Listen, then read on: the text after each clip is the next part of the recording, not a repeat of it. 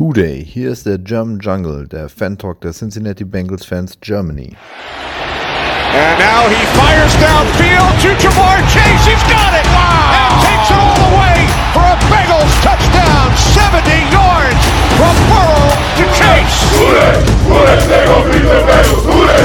Hooday! Hooday! They go beat the Bengals!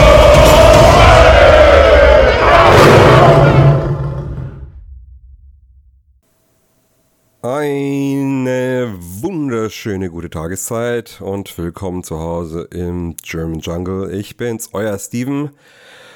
Und nach dem Spiel äh, sind wir aus dem Feiern gekommen, haben einen Tag länger gebraucht, aber wir sind jetzt da für euch. Und mit wir meine ich unter anderem den Thomas. Moin Thomas. Servus. Und der Lukas ist auch wieder am Start. Hi Lukas. Guten Tag. Und alles gut bei euch? Läuft's? Wunderbar. nach, nach, so einem doch äh, beruhigten Sieg, äh, ja, war ein guter Wochenstart. Du sprichst es schon an. Äh, 35-17 ist es ausgegangen am Sonntag gegen die Falcons. Ähm, ja, äh, man kann sagen, Offensivspektakel, die wir bis jetzt schon eine Weile herbeigesehnt haben. Thomas, was, was sagst du denn zum Spiel? Wie hast du das gesehen? Äh, also der Gameplan war auf die komplette Schwäche ausgerichtet, äh, der Falcons offensiv, ähm, da die Backfield, das Backfield ja schon eh angeschlagen ist und im Laufe des Spiels auch noch ihren Nummer 1 Cornerback dazu gefangen haben. Also wir hatten zwei Practice Board Corner gegen unsere drei Receiver und das haben wir eiskalt ausgenutzt, das war der Gameplan. Und äh, hätte ich jetzt nicht so erwartet, dass es am Ende doch so ein easy Win wird. Ja.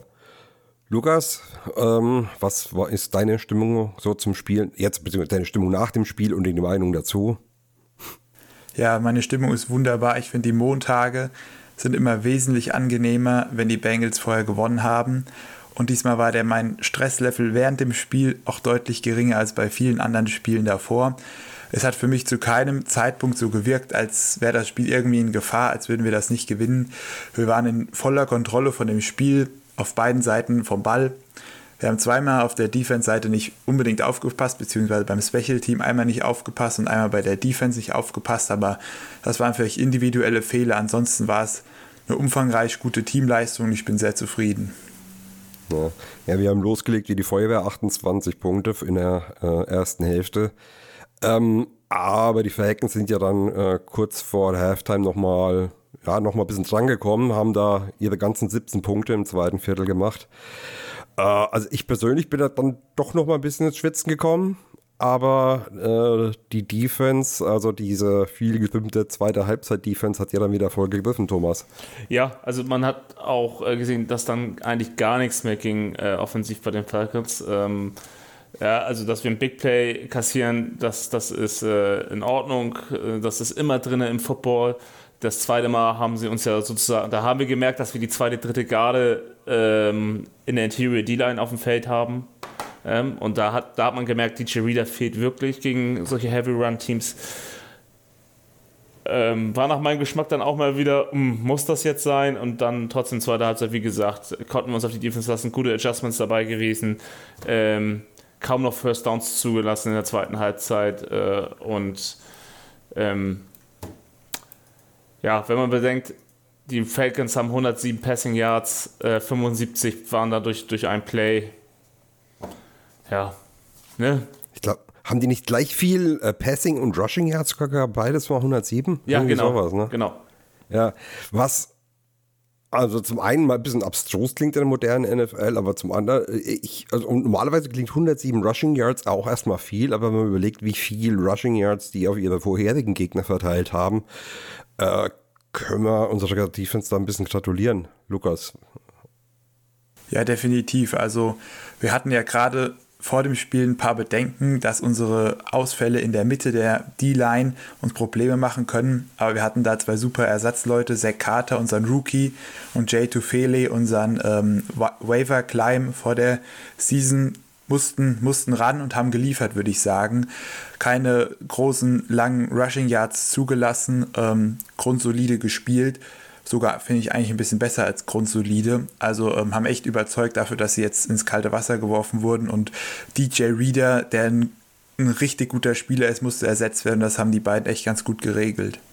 Genau, es gab nur einen Drive, wo sie jetzt, wo die ganze Defense aber nicht stark aussah, also wo die, wo die Falcons wirklich über das ganze Feld marschiert sind.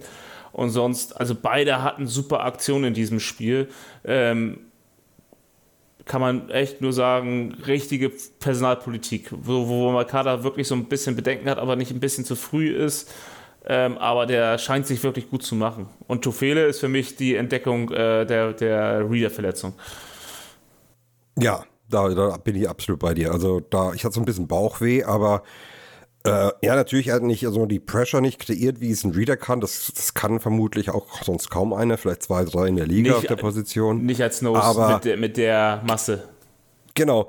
Ähm, aber du hast nicht, du hast, äh, du hast keinen Leistungsabfall im, in der Run-Defense gesehen, überhaupt nicht. Also das war richtig bärenstarke Leistung.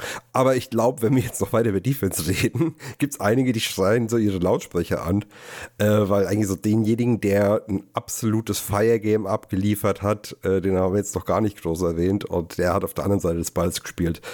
Joe Burrow ist jetzt erste Spieler, wenn ich das richtig gesehen habe, der zwei 500 Yards, vier Touchdown-Games hat in der NFL-Geschichte. Plus ein Rushing Das sind drei Saisons. In seiner dritten Saison, wovon er bei der ersten ja, ein bisschen mehr als die Hälfte gespielt hat. Ja. Und er ist jetzt auch in den Top 5, was die ersten, ähm, was 10.000 Yards, Passing Yards angeht, mit 24 Spielen oder sowas. Äh, auf jeden Fall hat er da auch wieder ein Milestone äh, gebrochen. Ähm, oder was nach dem Dingspiel, nach dem letzten Spiel. Ist auch egal. Auf jeden Fall, er ist, er ist gut dabei. Ähm, er hat solide gespielt. solide. Also, also wir gehen es mal, also normalerweise reiten wir nicht auf Statistik rum, aber ich meine, hier, hier kannst du das echt mal bringen. 34 von 42 Pässen. 481 Yards durch die Luft, 11,5 Average, drei Touchdowns durch die Luft. Und dann hat er nochmal mit drei Carries 20 Yards auf dem Boden gemacht und da auch nochmal ein Touchdown. Äh, absolut insanes Game. Also der war komplett on fire, hat den Ball, wie ich schon gemeint habe, an jeden verteilt. Äh, wir hätten fast, also Higgins haben sieben Yards gefehlt, ne? Dann hätten wir drei Receiver mit 300 Yards, also mit 100 Yards. Ähm, und äh, ja, mit ein bisschen, mit ein bisschen anderen, mit ein bisschen mehr Glück oder ein bisschen mehr Schwung hat er auch noch sogar einen Touchdown. Ähm, absolut insane, aber wir haben ja schon gesagt, Falcon Secondary war unglaublich dezimiert, hatten ja dann im Spiel auch nochmal einen Ausfall. Äh, ja, muss man gute Besserung wünschen, aber ich fand jetzt persönlich, äh, da waren viele so offen, dass das nichts mehr mit Backups zu tun hat. Also da war das schon unfassbar gut geschemt und an, auch an der Line of Scrimmage angepasst. Oder sehe ich das falsch? Doch, das, das siehst du, denke ich, genau richtig. Ähm, wir haben, wie es Thomas schon gesagt hat, die Schwäche attackiert ähm, mit einem auch oft mal, öfter mal aus der Empty Formation. Wir haben eigentlich fast das ganze Spiel wieder durchgehend ähm, in der Shotgun gespielt. Nicht so ganz extrem wie bei den Saints. Da gab es ein zwei, ein, zwei Situationen dann doch mal aus der Under-Center-Formation. Aber grundsätzlich ähm, war die, Def die Offense sehr gut ausgerichtet. Und nach dem Spiel hat ja ähm, Zach Taylor auch so den Reportern so ein bisschen Salz in die Wunde gestreut. Er wurde ja durchaus sehr heftig kritisiert und er hat gemeint, wir müssten doch alle mal entspannt, entspannt sein vor den, nach den Spielen, wo wir verloren haben. Und ja, das hat er nochmal noch nach dem Spiel ähm, erwähnt und da war er dann ganz glücklich, hat auch ein bisschen gelächelt und ich denke, äh, dass mit der ganzen Offensleistung man sehr zufrieden sein kann. Ja. Thomas, hast du noch was hinzuzufügen? Nein, also wurde bereits eigentlich alles gesagt. Wir hatten, äh, der Gameplan war ausgerichtet, die Schwachstellen zu attackieren und ähm, und zu Joe Burrow muss man einfach nur sagen, er hat dieses Spiel eine 80% der Completion Rate. Ähm, wenn die meisten Spieler, die so um die 400, 500 Yards haben, die haben dann sowas wie 30 zu 50, 30 zu, oder 40 zu 60, so was äh, Completion Rate zu, äh, zu Attempts angeht. Und äh, 34 von 42 ist sehr brutal. 81 Prozent. Ja, wenn du es aufrundest. Ja, ja, ja. Ich wundere halt natürlich. Aber äh, das ist wahnsinnig. Also selbst 80 ist ja jetzt nicht so, als wäre das, als wäre das dann schlechter.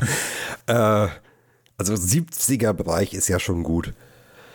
Guck mal, Joe Burrow war letztes Jahr, also über den Saisonschnitt, da ist er noch weit entfernt von, war bei 75 nach 17 Spielen, oder beziehungsweise bei ihm nach 15 Spielen, äh, nach 16 Spielen.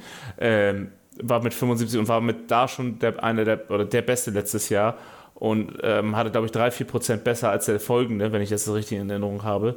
Und aber trotzdem 80 Prozent in einem Spiel ist schon. Das hast du eher bei, bei Typen, die dann äh, 15 Passversuche haben, dass du dann 12, 12 angebracht hast, 12, 13 angebracht hast. So. Ja, so bei diesen typischen äh, ähm, Quick Passern, ja, die, also so, wo du hier mal ähm, eine Screen wirfst, da mal ein Slant, also wo der Ball nicht weit travelt, aber äh, ja, wir haben ja gesehen, was rausgekommen ist. Ähm, ich habe aber ein Haar in der Suppe gefunden und ich meine, das ist jetzt meckern auf hohem Niveau nach so einem Spiel, aber. Dann rasier dich nicht in der Küche. What? Ich habe noch Haare auf dem Kopf im Gegensatz zu dir. Ah, da kann ich mich nicht beschweren. Ich habe zwar keine Mathe wie Lukas, aber da ist noch alles voll. Ja, wenn, wenn die Rückenhaare hochgekämmt. Über. Nee, also äh, es geht mir eigentlich ums Run-Game. Also ich habe wir, ihr habt ja schon gesagt, wir waren sehr, sehr viel wieder in der Shotgun. Wenn wir es aber nicht waren, kamen die Runs halt mit Ansage und die sind im Regelfall auch wie mit Ansage gelaufen und zwar nicht besonders gut und nicht besonders weit. Ähm, jetzt gab es ja, finde ich, generell hat man schon einen, einen, Schritt nach vorne gesehen, auch letzte Woche ja schon. Äh, diese Woche, finde ich, hat Mixen zum ersten Mal wirklich gesund ausgesehen. Ähm, aber ich finde im Run-Game, das, das sind wir immer noch zu unkreativ. Wie, Thomas, wie siehst du das? Also was, was, was fehlt uns denn da? Was, was, wieso läuft das denn nicht? Also wir haben ich, also wir haben natürlich eine deutlich mehr Plays ähm, an der Center als jetzt vor zwei Wochen, wo wir für ein Sneak und für ein Knee Down an der Center waren. Ähm, dieses Spiel waren wir auch für ein Sneak, wenn ich mich nicht irre, an der Center. Und dann eben, wo wir an der 2-Yard-Line waren äh, im vierten Quarter, ähm, dass wir da an der Center spielen, ist für mich vollkommen legitim. Und da, da soll die Defense auch ruhig äh, erwarten, dass wir einen Run spielen. Ähm, Habe ich lieber. Joe Burrow ist, äh, Joe Burrow, Joe Mixon ist einer der, der Running Backs, der da ähm, mit dem Kopf voran noch irgendwie immer Yards schaffen kann. Da gibt es da gibt's nicht viele von seinem, von seinem Spielertypen mit seiner, mit seiner Balance. Darauf wollte ich eigentlich hinaus. Ähm, das Run-Game sah schon besser auf, aus, aber ich glaube, der Fokus äh, auch im Online-Coaching liegt momentan nicht, dass die Run-Gaps frei sind, sondern dass das Passing, äh, die Pass-Blocks besser abgestimmt sind. Das ist zumindest mein Eindruck. Und äh, deswegen funktioniert das Laufspiel eigentlich. Letztes Jahr hatten wir ein sehr gutes Lauf oder ein gutes Laufspiel im Verhältnis zur O-Line. Das, das konnte die O-Line vom letzten Jahr deutlich besser als die jetzige. Ähm, aber der Fokus liegt meiner Meinung nach immer noch darauf, dass wir eine bessere Pass Pro hinbekommen als äh, eine Run, äh, Run Blocking. Ja. Lukas, äh, was ist deine Meinung ähm, zum Run Game? das, was Thomas gesagt hat, ist, denke ich, auf jeden Fall der Hauptgrund. Ich würde nochmal zwei zusätzliche Aspekte mit reinwerfen. Ähm, zum einen, was Joe Mixon diese Saison noch so ein bisschen fehlt, ist so ein Big Play, wo er mal 30 Yards downfield rennt, der seinen Average nach oben treibt, weil der Average von einem Running Back pro Yard, äh, pro Rushing Attempt, der lebt einfach nur, nur mal davon, dass das ein oder andere Big Play dann mal bei rauskommt. Das fehlt ihm für die Statistik.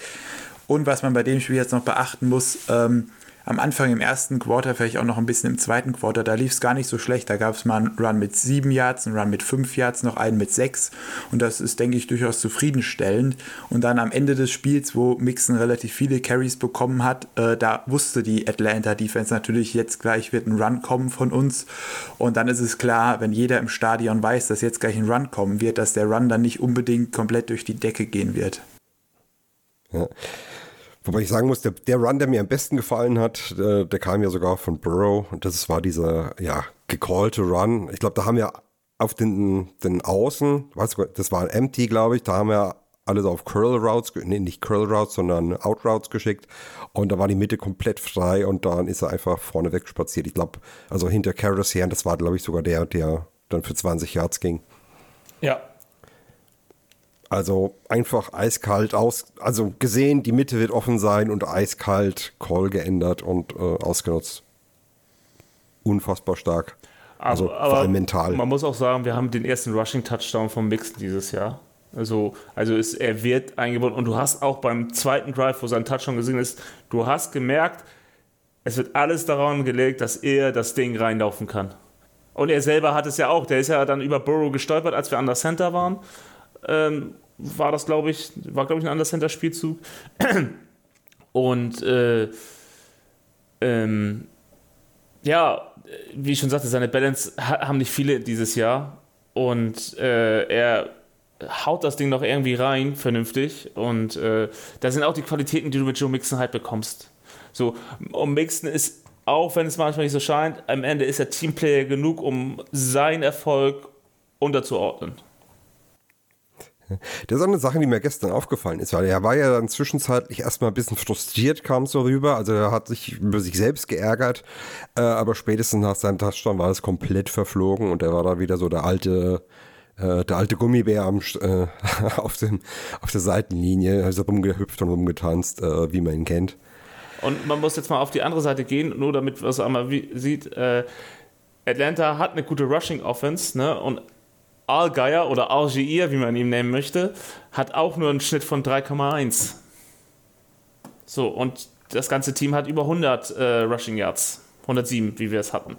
So, also es kommt immer auf den Gegner an, wie auch die Defense gestrickt sind. Äh, wir, wir tun uns bisher mit allen Teams, äh, gegen alle Teams bisher schwer zu laufen.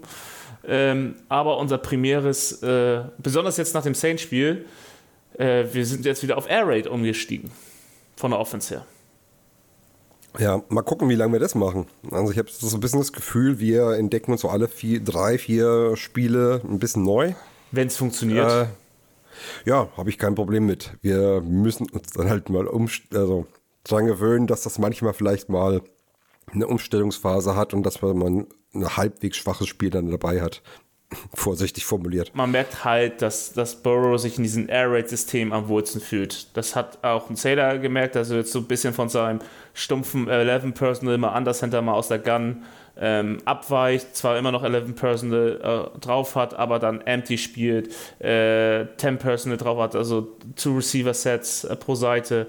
Ähm, und äh, dass Burrow da einfach seine, seine Lesefähigkeit ähm, vernünftig ausspielen kann. Also, dass er Pre-Snap Lücken erkennt und dementsprechend handeln kann. Ja.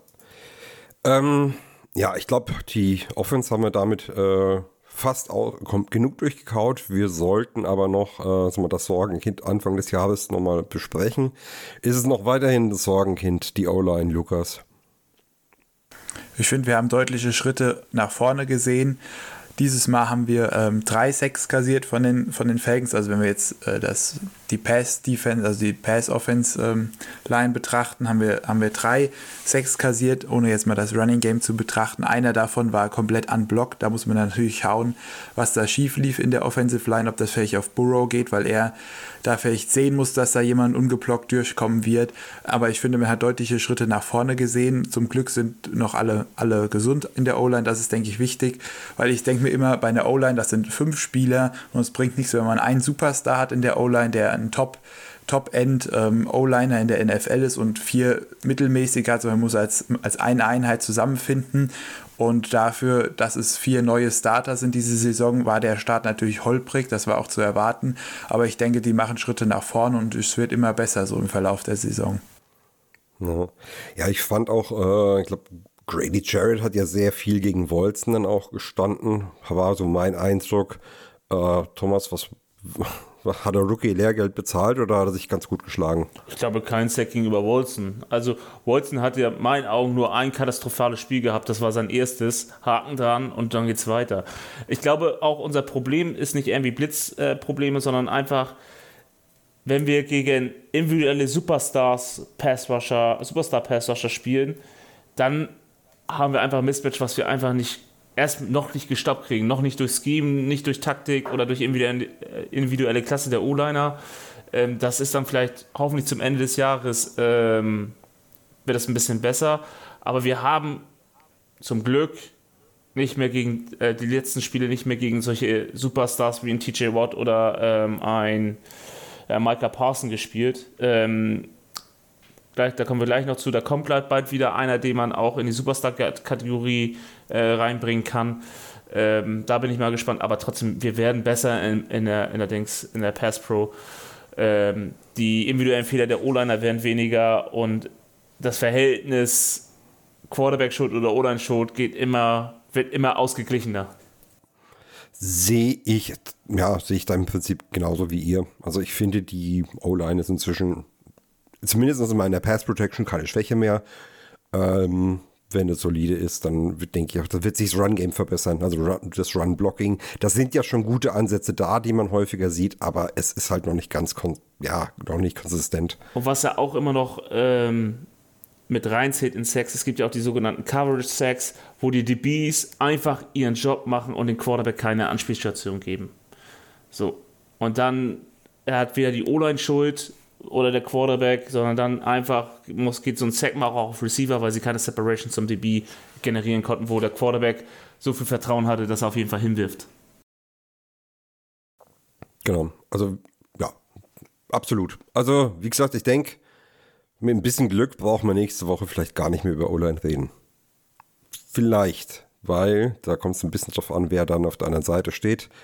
Äh, ja, da, das werden wir Montagabend sehen, kommen wir nachher noch dazu. Ähm, aber wechseln wir doch nochmal schnell zurück zur Defense. Äh, wir haben es ja vorhin schon einiges angesprochen. Die äh, D-Line, starke Leistung, auch so von äh, ein paar Spielern, von denen man es jetzt nicht zwingend ähm, erwartet, mehr vielleicht erhofft hat, aber nicht erwartet. Tufele haben wir gesagt, Carter fand ich auch, Osai auch mit seinem ersten richtigen Sack. Ähm, ja, äh, und noch einen hat man häufiger gesehen, damit habe ich jetzt persönlich eigentlich auch noch gar nicht gerechnet, und zwar äh, ein Rookie, Taylor Britt. Der hat eine ganze Menge Snaps gesehen. Lukas, äh, ich kann mir vorstellen, was das für eine Diskussion ausgelöst hat. Ähm, wein dich aus.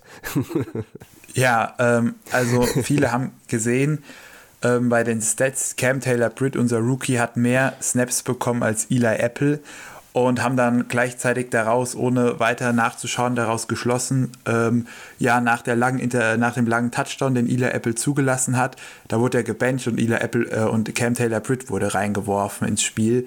Das ist nicht der Fall. Cam Taylor Britt hatte schon bevor Eli Apple diesen langen Touchdown zugelassen hat, hat schon einige Snaps bekommen und finde ich, hat sich gut geschlagen. Und ich könnte mir vorstellen, wohl der Aussage von Luana Rumo, ähm, dass in der Defense eigentlich vor allem in der Secondary nicht durchrotiert wird, dass wir trotzdem vielleicht ein kleines Camp-Battle bekommen, gerade im Hinblick, dass die Bye-Week demnächst kommt, ob dann vielleicht Cam Taylor Britt Eli Apple als Starting Cornerback ablöst. Thomas, was, was glaubst du? Äh, ist Apple angezählt oder ähm, wollten wir jetzt einfach mal dem Rookie ein bisschen Spielzeit geben? Ähm, also das habe ich leider nicht, also ich habe das genauso wie äh, Lukas mitbekommen, dass auch äh, äh CTB ähm, vorzeitig schon Snaps hatte. Die Frage, ich, was mich jetzt einfach noch stellt, und das muss ich einfach dann im Real Life irgendwann mal, wenn ich Lust habe, angucken, wann war er denn wirklich drauf? War es da schon 21.3 äh, oder 21.7? Und man hat gesagt, komm, heute ist der, der Moment dazu da, das ist eine Running Defense ähm, die nur auf Entlastungspässe hofft und nicht irgendwie eine, ähm, wo wir unseren erfahrenen Cornerback drauf, drauf bleiben müssen. Das, das sind so Faktoren, die ich jetzt nicht weiß. Ähm, aber man muss auch sagen, es, im, es kann auch schwierig sein, als Cornerback oder als Defenseback brauchst du natürlich auch Rhythm, Rhythmus. Und wahrscheinlich kann wir, äh, beziehungsweise deswegen haben, hat äh, Apple eventuell auch diesen Touchdown ähm, zugelassen, weil er gerade ein Drive drunter war. So, das, ist, das wäre für mich eine Erklärung. Ich würde Apple nicht anzählen, weil der weiß selber, dass äh, sein Nachfolger da ist. Ähm, der ist ja nicht dumm. Und ähm, es, also sagen wir es mal so, ich halte es, halte es für legitim, dass äh, man daraus spekulieren kann, dass er nach der Bye Week äh, der Starter wird gegenüber von Apple. Ich wäre da noch ein bisschen vorsichtiger, weil. Du meinst gegenüber von Avusie, oder? Ja, genau. Für, also, dass ja, okay. er für Apple startet. Ähm, ich wäre da noch ein bisschen vorsichtiger, weil es ist ein Rookie, er kommt aus der Verletzung, er ist, ich glaube, seit letzter Woche hat er seine ersten Snaps in der NFL gesehen. Ähm, ich, ich glaube noch nicht, dass er so weit ist, dass er der Starter ist ähm, äh, in der NFL. Noch nicht. Ja, das kann mich natürlich auch irren, aber der Junge muss erstmal ankommen. Ja, ich finde, wir haben eh generell recht viel votiert. Also so kam es mir zumindest vor. Und das glaube ich, da ist Taylor Britt auch, ja, das ist auch so ein Faktor, der, der das zeigt. Ähm, er hat schon relativ früh, aber ich könnte jetzt nicht sagen, auf welchen Downs er gespielt hat. Also es würde mich sehr wundern, wenn er auf wirklich ähm, also klaren Passing Downs auf dem Platz gewesen wäre, so, so Third and Long oder sowas. Äh, da da würde ich eher Apple erwarten. Ähm, aber ich habe es jetzt mir gesagt, wie gesagt, auch nicht nachgeschaut. Müsste ich nochmal machen. Also wenn man die Snaps anguckt, dann äh, war das eher Drive-weise, würde ich behaupten. Ja. Also er hat 60% der Snaps gespielt. Ja. Ja, also Taylor Britt, also gegen die Falcons, glaube ich, wäre es schon ein gutes Spiel, um so einen Rookie ranzuführen. Gerade wenn, wenn, wenn sie so run-heavy sind, wie es die Falcons eben sind. Ähm, Taylor Britt dürfte eh im Running Game auch seine Stärken haben mit, mit dieser Athletik. Der hat ja auch so ein bisschen, da hat ein bisschen mehr Wucht dahinter als jetzt ein Apple, auch wenn Apple äh, gegen die Saints gezeigt hat, dass er auch einschlagen kann. Äh, aber ja, ich meine, äh, schauen äh, Davis Gaither war auch fast ausschließlich bei Passing Downs auf dem Platz, äh, ist Tackling Leader ähm, im Spiel. Wenn er runter ist, ist Bailey drauf bei Running Downs. Ähm, ja, also das war einfach sehr, sehr viel, was wir in Bewegung gesetzt haben. Also ich, wir sind jetzt so in der Phase der Saison, wo wir versuchen, die Kräfte zu schonen. Äh, und gerade auf Defense ist es halt sehr notwendig. Äh, da sind halt Ausfälle wie Reader oder Wilson, ja, die, die, die musst du halt kompensieren. Und selbst an Tyler Shelvin hat man 15 Snaps gesehen, so das hat er noch nie in seiner Karriere bei den Bengals. Ähm, und äh, wir haben viel rotiert, das kann, äh, guck mal, wir haben, ich glaube, das ist das erste Spiel in der Defense, wo nur ein Strong Safety 100% Snaps-Anzahl hatte. Ja. So, ja, stimmt. So, sonst war, war ja eigentlich eher Bates oder und Abuse die Leute, die äh, zu 100% äh, auf dem Feld standen. Wir haben viel rotiert, weil man auch gesagt hat, also so, so würde ich agieren, ähm, unsere Offense kontrolliert deren Defense heute lassen wir mal ähm, rotieren und äh, schon so gut es geht das Personal, was wir haben, dass wir eben hier nicht nächste Woche oder übernächste Woche ähm, erstmal ein Notlazarett aufmachen müssen in, in Cincinnati zusätzlich, damit wir ähm, äh, unsere Spieler irgendwie nochmal fit kriegen äh, oder mehr ja. als eine Woche Beiweg brauchen eigentlich. Ja. Und es, ich würde jetzt auch nicht komplett ausschließen, äh, dass wir gesagt haben, wir wollen die Falcons vielleicht mehr zum Werfen äh, animieren, indem wir eben einen Rookie-Cornerback dahinstellen. Äh, wenn du da noch eine Trap-Coverage underneath hinpackst oder einen Safety-Help oben drüber, äh, dann kannst du damit auch einen Turnover herbeilocken. Ist jetzt nicht passiert. Ähm, vielleicht äh, spiele ich da selber zu viel 3D-Schach im Kopf. Ähm, aber es wäre eine legitime Methode. Aber du musst halt sehr selbstbewusst sein haben. Äh, wer, äh, ja, mit, bei dem ich Selbstbewusstsein habe, dass er nächste Woche wieder mit dabei ist, ist äh, Hendrickson. Da, der war ja verletzt unten. Äh, Thomas, hast du da ein Update? Genau, er hat einen Stinger, also eine Verstauchung des, der Nackenmuskulatur oder des Nackens. Ähm, er musste halt nicht ins Concussion-Protokoll, was mich nicht gewundert hätte, so wie er da ähm, bei, bei der Szene, wo er sich wehgetan hat. Ähm, äh, ja, also hätte er auch gut ins Concussion-Protokoll kommen können, aber er ist nur eben halt wegen Nackenverletzung runter gewesen. Ähm, der wird äh, auf jeden Fall spielen. Kriegt ein bisschen Wärmebehandlung und dann passt das. Ja, ja denke ich. Denke ich auch. Und ja, mit ein bisschen Glück ist vielleicht auch Wilson wieder fit. Hoffen wir es. Äh, da war zumindest äh, Coach Taylor recht optimistisch. Äh, bei wem ich nicht so optimistisch bin, und es tut mir leid, dass ich diese Diskussion schon wieder starte, äh, Kevin Huber. Was meint ihr? Ich will gar nichts vorgeben, sagt mal bitte einfach eure Meinung, wie, wie ihr den dieses Season seht oder wie ihr jetzt auch meinetwegen gerne im letzten Spiel. Also er hat keine, er ist nicht mehr der, der er mal war, das, das ist allen klar. Und äh, wir wissen auch, dass er im Team ist, weil er das Vertrauen der Coaches genießt in puncto Holding für, für den Kicker. Er kann noch mal ein, ein Ding raushauen, aber er hat nicht mehr die Konstanz, äh, dass er regelmäßig, was weiß ich, in, im Top Average ist. Ja. Lukas, was meinst du? Äh, ist es äh, Christmas-Zeit oder?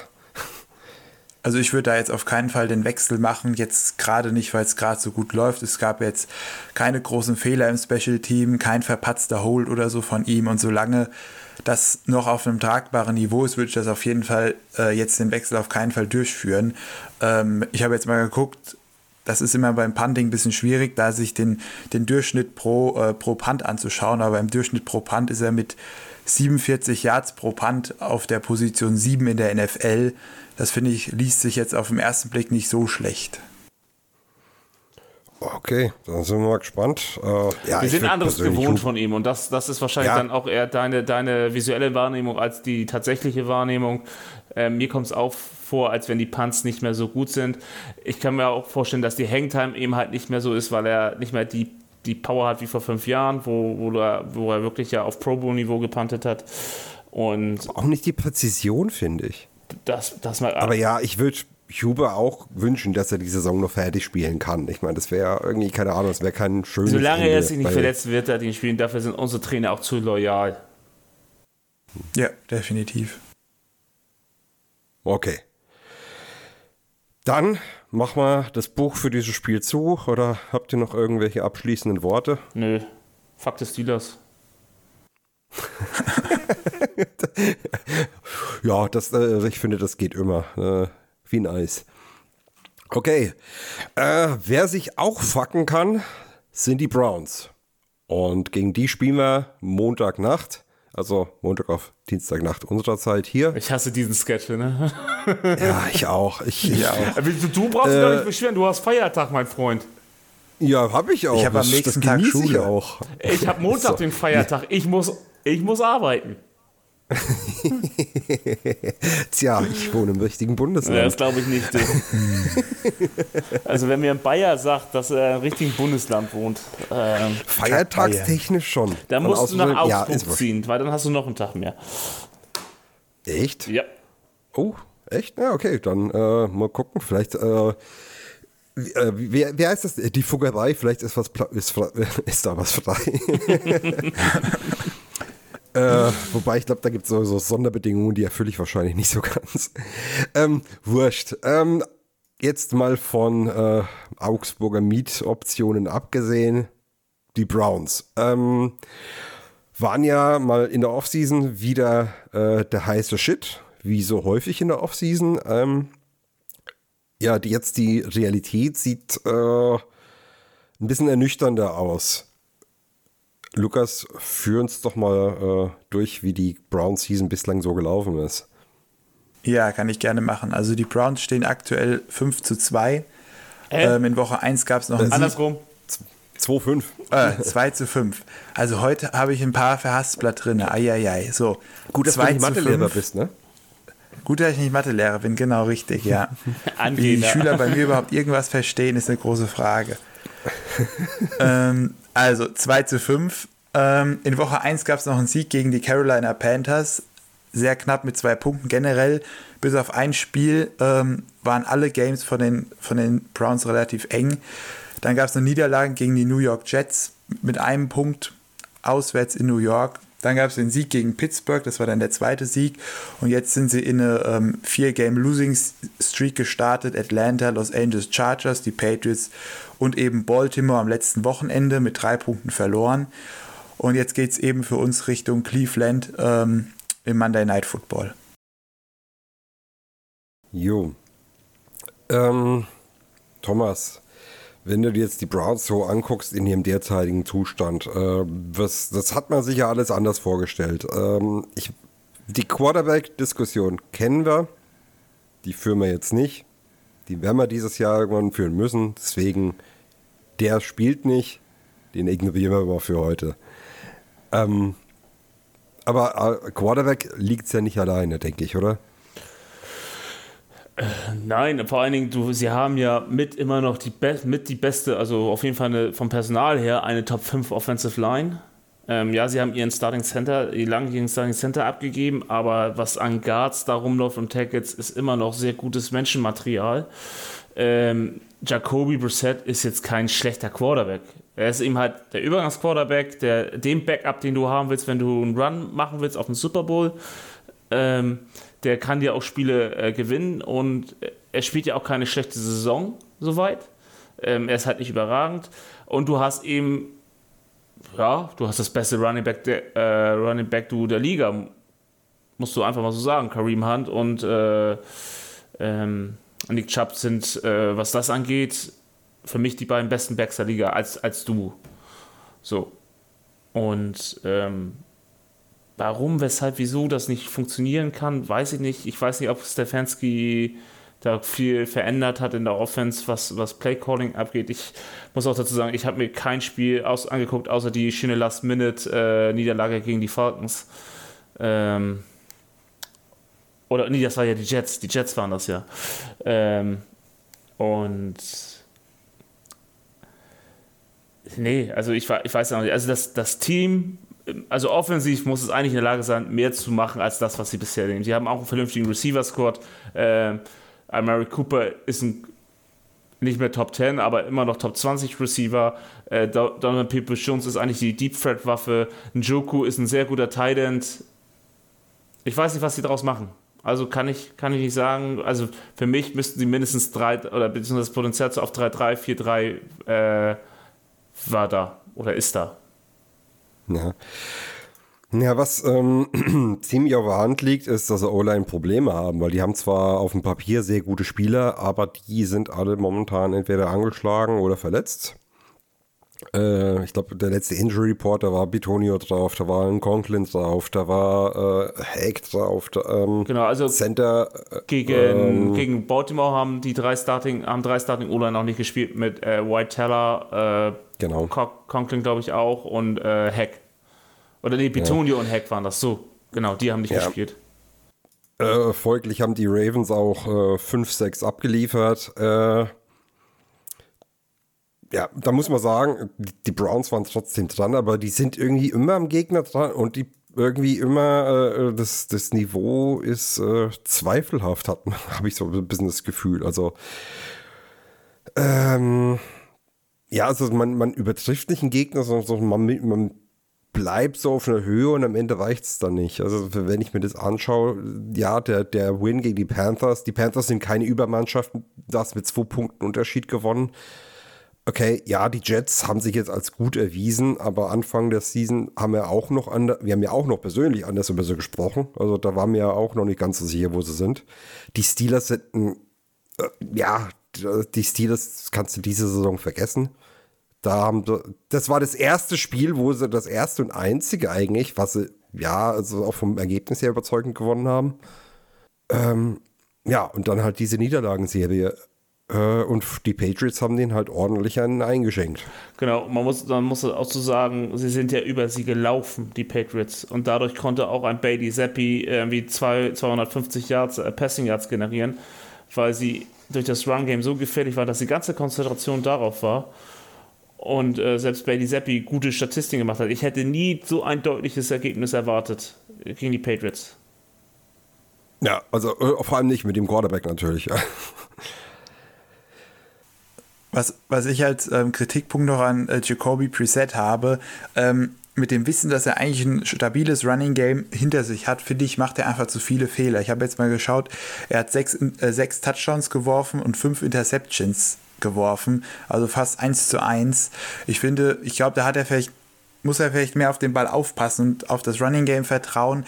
Generell hätte ich gedacht, halt, Jacoby, so wird das bei den Browns laufen. Jacoby Preset macht die sicheren Pässe, wirft vielleicht 15 Mal im Spiel und der Rest läuft übers Running Game, äh, um da vielleicht jetzt mal so ein klein, kleines Problem bei den Browns zu finden. Wobei, wie schon gesagt, alle Spiele, alle Spiele waren sehr eng und ähm, ja, dann fehlt halt vielleicht dieser, dieser klatsche Quarterback, der dann im, im letzten Moment dann auch den Ball in die Endzone puncht oder so. Also wir haben alle die Spiele nicht so intensiv verfolgt wie jetzt bei unserem eigenen Team, ähm, aber das wäre vielleicht mal ein kleiner Ansatz, was woran es liegen könnte. Ja, aber also Brissett ist ja auch keiner, der, der das Spiel drehen kann. Wenn du äh, Jacoby Brissett 30, 40 Mal den Ball werfen lässt, dann ist dein ganzer Gameplan eigentlich schon für den Hintern. Ähm, ich sehe es jetzt hier auch zum Beispiel, ähm, wenn man jetzt die Statistik in die Ravens anguckt, eigentlich waren Chubb und Hunt eigentlich immer so 50-50, was Snap-Anzahl angeht, vom Verhältnis her. Ja, jetzt äh, Nick Chubb hat 16 Mal den Ball bekommen und äh, Hunt 5 Mal. Ähm, 91 zu 4 Yards. Ne? Und ähm, 22 oder 27 Mal hat Brissett den Ball geworfen.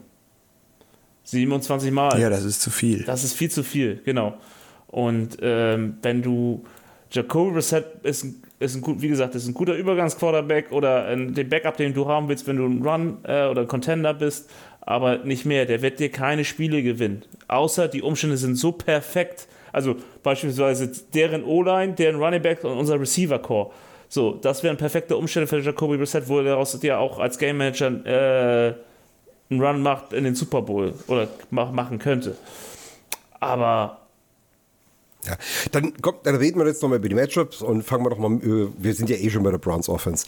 Also, wenn ich mir die Browns Offense anschaue, ihr habt es ja schon gesagt, da mache ich mir wegen Passing Game jetzt nicht so Sorgen. Klar, Cooper ist talentiert, Joku ist auch gut. Ähm, aber was mir da wirklich an ja, Bauchweh bereitet, ist Nick Chubb.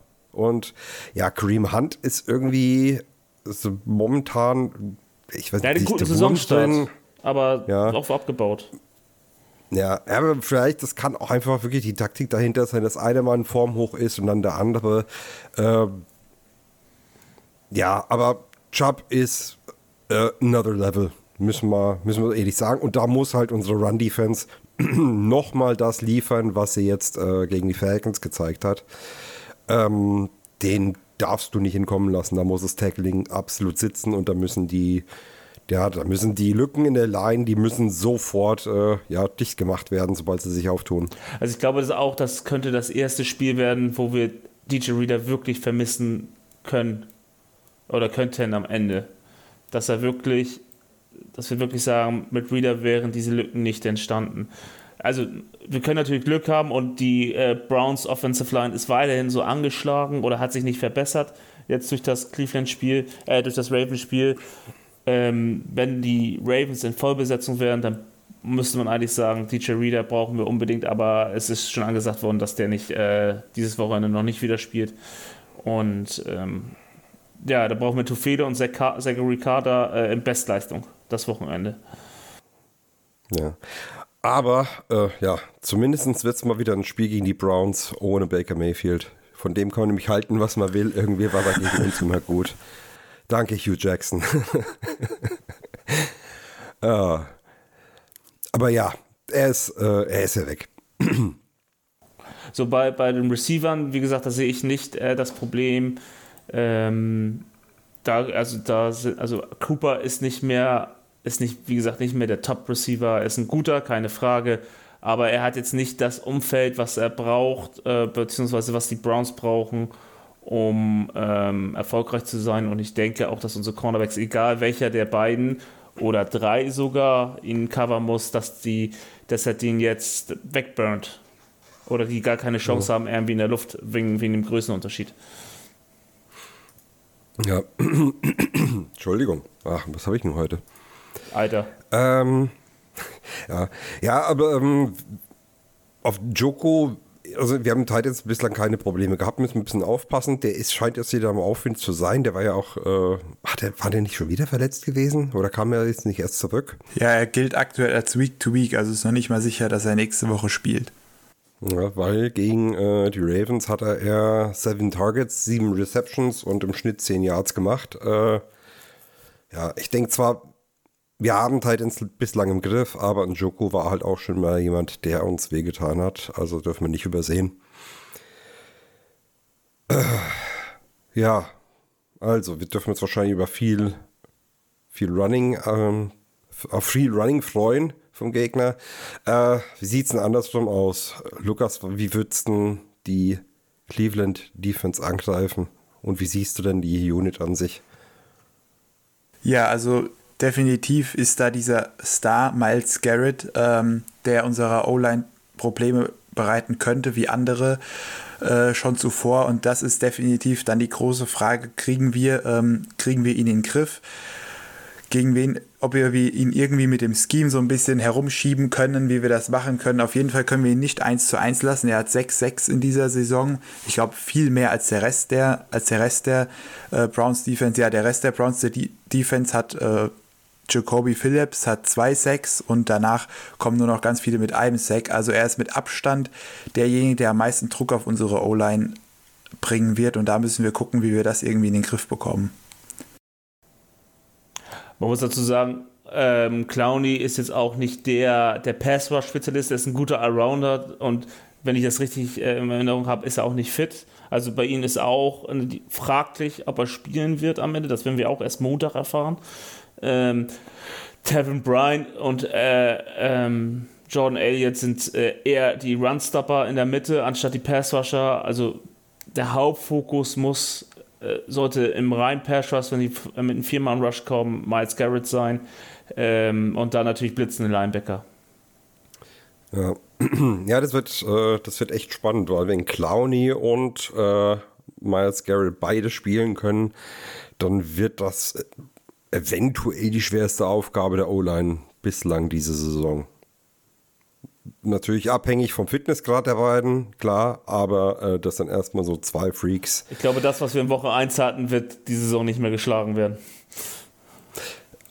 Auch ein Argument, ja. Vielleicht ein bisschen anderer Geschmack. Ähm, Highsmith äh, führt die Sackliste an, nur so nebenbei.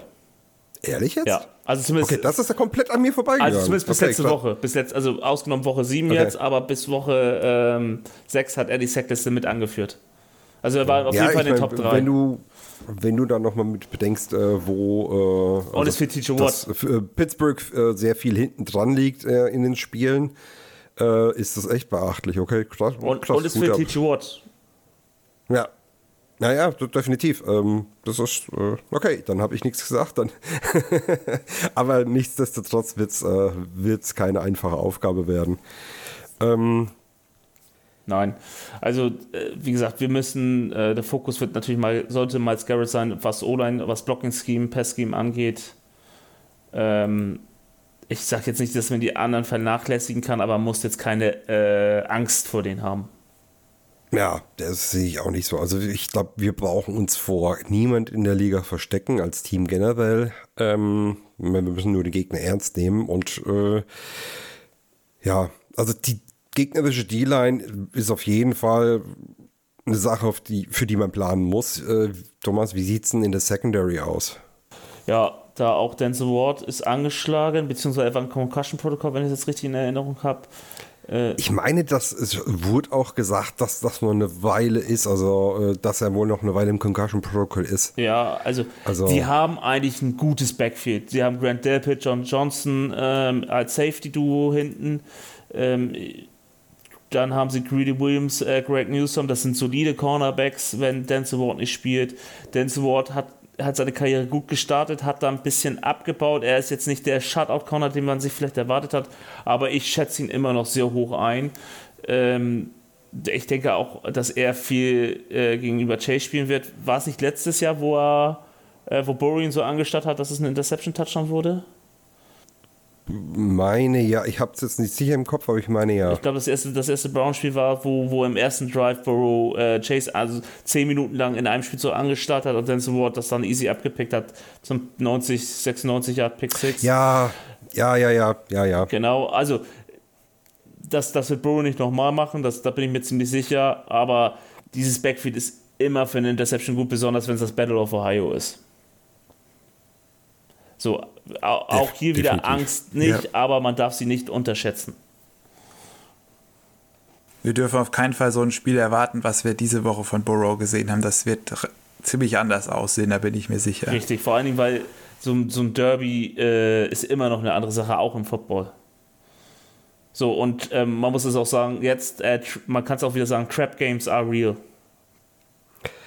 Da bin ich voll bei euch. Ähm, es gibt noch einen Spieler, der so ein bisschen äh, und bei denen finde ich unter dem Radar fliegt. Ähm, ähm, vielleicht überschätze ich ihn auch, aber ähm, im Linebacker-Core, Thomas, vielleicht kennst du ihn, ähm, Awuso Karamau. Ja.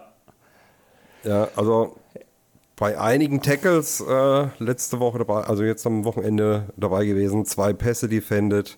Also besonders seine Stärke ist ja seine Athletik und dadurch ähm, ist er ja auch einer der besseren ähm, Passverteidiger der Liga. Ähm, ihm wurde ja, oder deswegen ist er auch so ein bisschen gedroppt. Er, von der Athletik her wäre er ein First-Round-Pick gewesen. Dadurch, dass er eben halt nicht so kräftig ist, ist er doch in die zweite Runde abgerutscht und Cleveland hat sich dann, äh, nee, vierte Runde, war es nicht sogar vierte Runde? Auf jeden Fall, auf jeden Fall. Der ist richtig übel gefallen. Genau, er ist auf jeden Fall deutlich äh, später gedraftet worden, als man eigentlich vermutet hätte. Ähm, ich finde ihn gut. Also er hat vor allem hat er Potenzial und was, die, was ihn in der NFL so wichtig macht, ist, dass er ähm, Pass verteidigen kann. Ähm, und ähm, er, er, ist jetzt kein Ballhawk oder sowas, aber äh, er ist jetzt, er ist, gehört zu den Linebackern, die kein Problem in deiner Pass-Coverage darstellen. Ja, genau. Deswegen, ähm, gerade weil Burrow ja schon mal ein paar, äh, ein paar, Mal von underneath abgefangen worden ist, äh, Anfang der Saison, äh, habe ich da ein Auge drauf, weil so ein, äh, ja, so, so ein passstarker, ich will, ich will jetzt nicht Ballhawk auf Linebacker sagen, ähm, ja, aber so, so ein, ein ballstarker Linebacker, das, äh, da würde ich ein Auge drauf haben. Und ich habe jetzt mal geschaut, nee, er ist Pick 52, Runde 2. Ja, aber eben halt, er galt auch vom Talent her als First-Round-Pick. Ähm, Vollkommen richtig. Und ähm, ist halt äh, wieder erwarten ein bisschen gefallen. Äh, man hat ihn ja auf jeden Fall doch für die äh, ganz frühe erste Runde oder äh, ganz frühe zweite Runde oder äh, Ende erste Runde, das war so sein, sein Spot, wo ihn viele gesehen haben. Ähm, auf jeden Fall war es überraschend, dass er auf äh, Mitte, Ende zweite Runde gefallen ist, war doch schon da. Ja, wie greifen wir denn die Defense am besten an? Thomas. Schaffen wir wieder so Big Plays hinzulegen oder müssen wir sie da mehr locken und hoffen, dass sich irgendwas ergibt? Also ich würde auf jeden Fall äh, Runs durch die Mitte versuchen. Weil äh, die Interior D-Line ist jetzt nicht die stärkste. Ja, das ist so ähnlich, was ich denke, weil ich denke mir auch, hoffen, dass sie wirklich sehr aggressiv spielen mit ihren Pass-Rushern ähm, und dann Delay-Runs durch die Mitte damit äh, solltest du ihnen so wehtun, dass du sie ausbremsen kannst. Ja, genau. Also natürlich, ähm, die Frage ist natürlich, wie spielen sie? Spielen sie viel Cover 2? Ähm, dann würde ich auf jeden Fall auch sagen, da müssen wir die Mitte mal tief mit mehreren Leuten oder den klassischen Four Verticals mal, mal öfter rauspacken.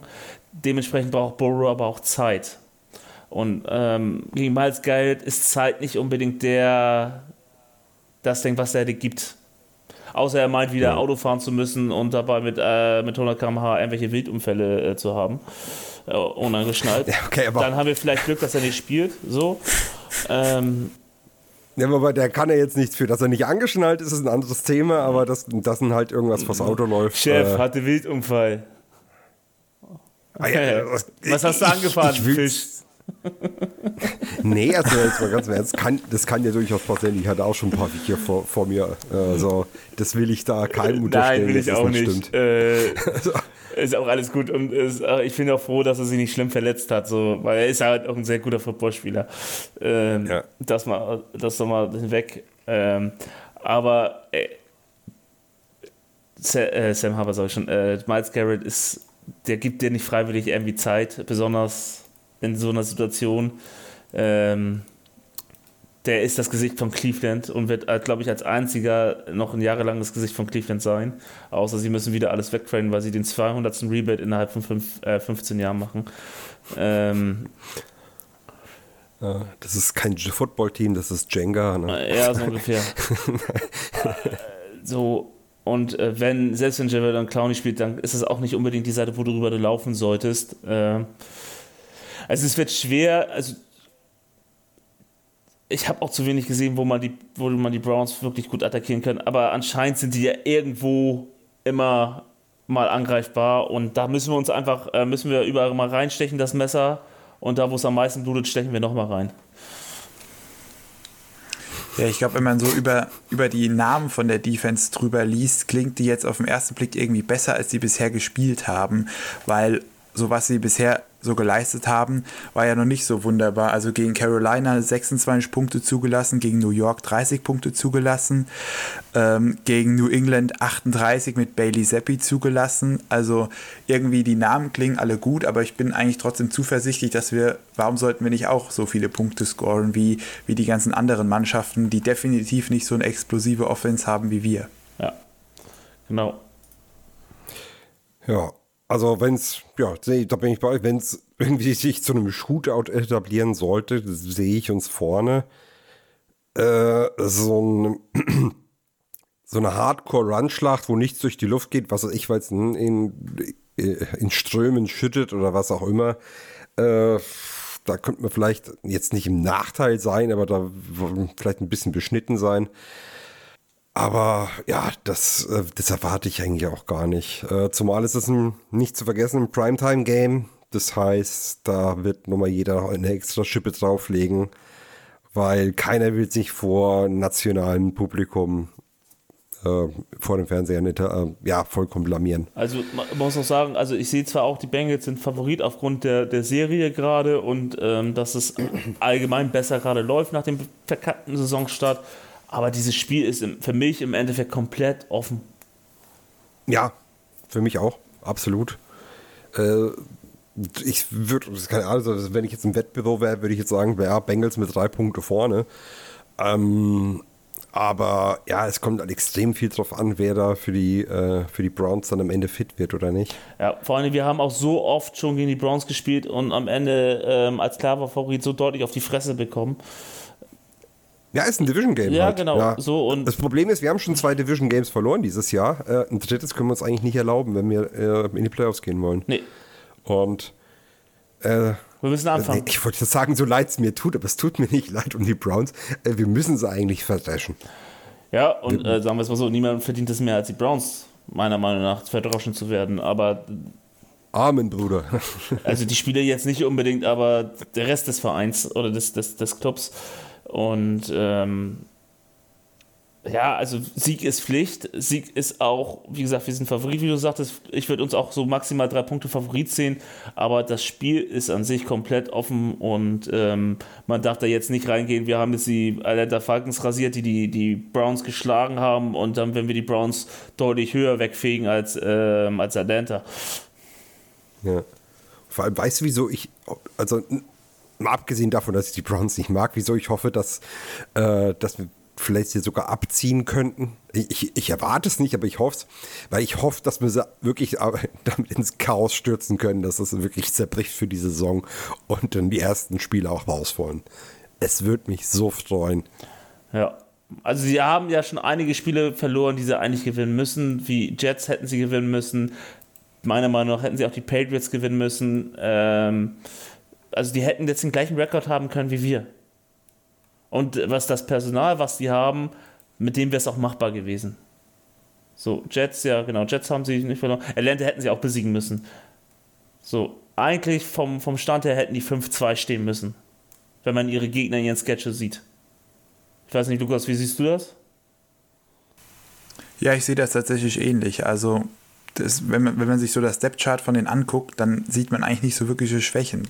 Krass gute O-Line, die Defense hat kaum Lücken, ähm, Running Backs, bestes Running Backs Duo der Liga und dann halt nur beim Quarterback ist dann halt eben das Problem für die Browns. Dann, dann sieht man halt vielleicht auch wieder ein bisschen, die NFL ist eine absolut Quarterback-dominante Liga. Da braucht man, glaube ich, heutzutage einfach einen vernünftigen Spieler. Diese Oldschool Power Running Teams, die gibt es einfach nicht mehr. Oder damit kann man nicht mehr erfolgreich sein. Die gibt es schon noch, aber damit kann man, glaube ich, meiner Meinung nach nicht mehr erfolgreich sein.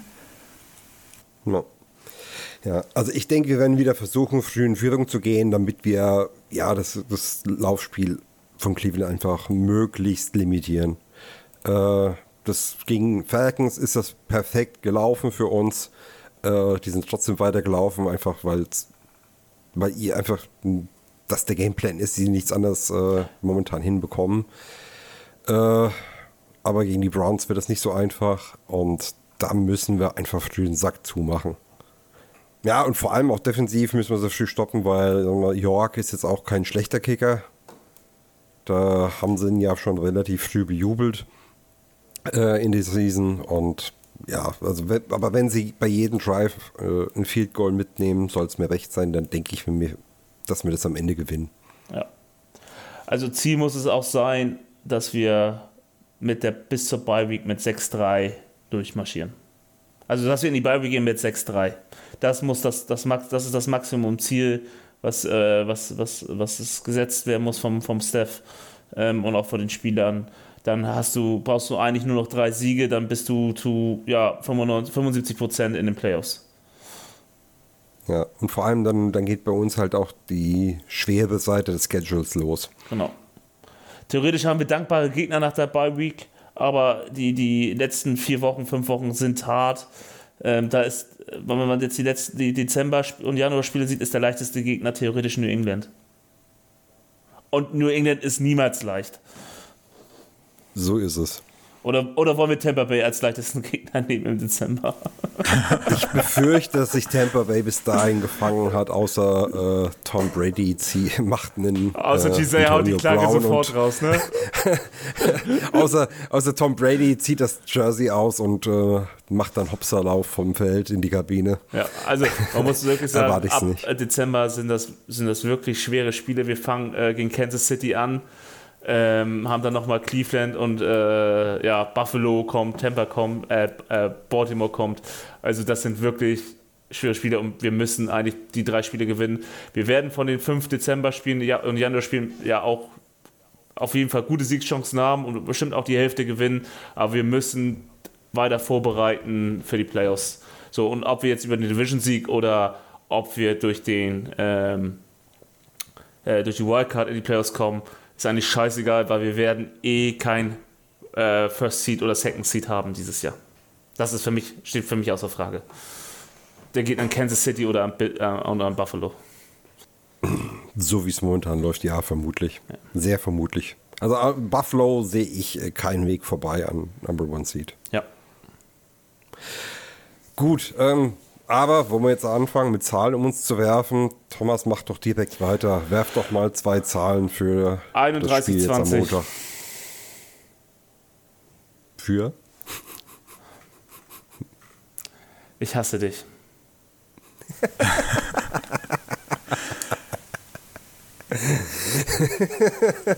Für Pittsburgh. Ah, äh, das wäre auch Pittsburghs einzige Möglichkeit, so viele Punkte zu machen. Und zwar, dass kein Gegner auf dem Feld steht. äh, Pittsburgh verliert auch gegen die Bye Week. ja. Durch den Safety. Oder Pick Six durch die Luft.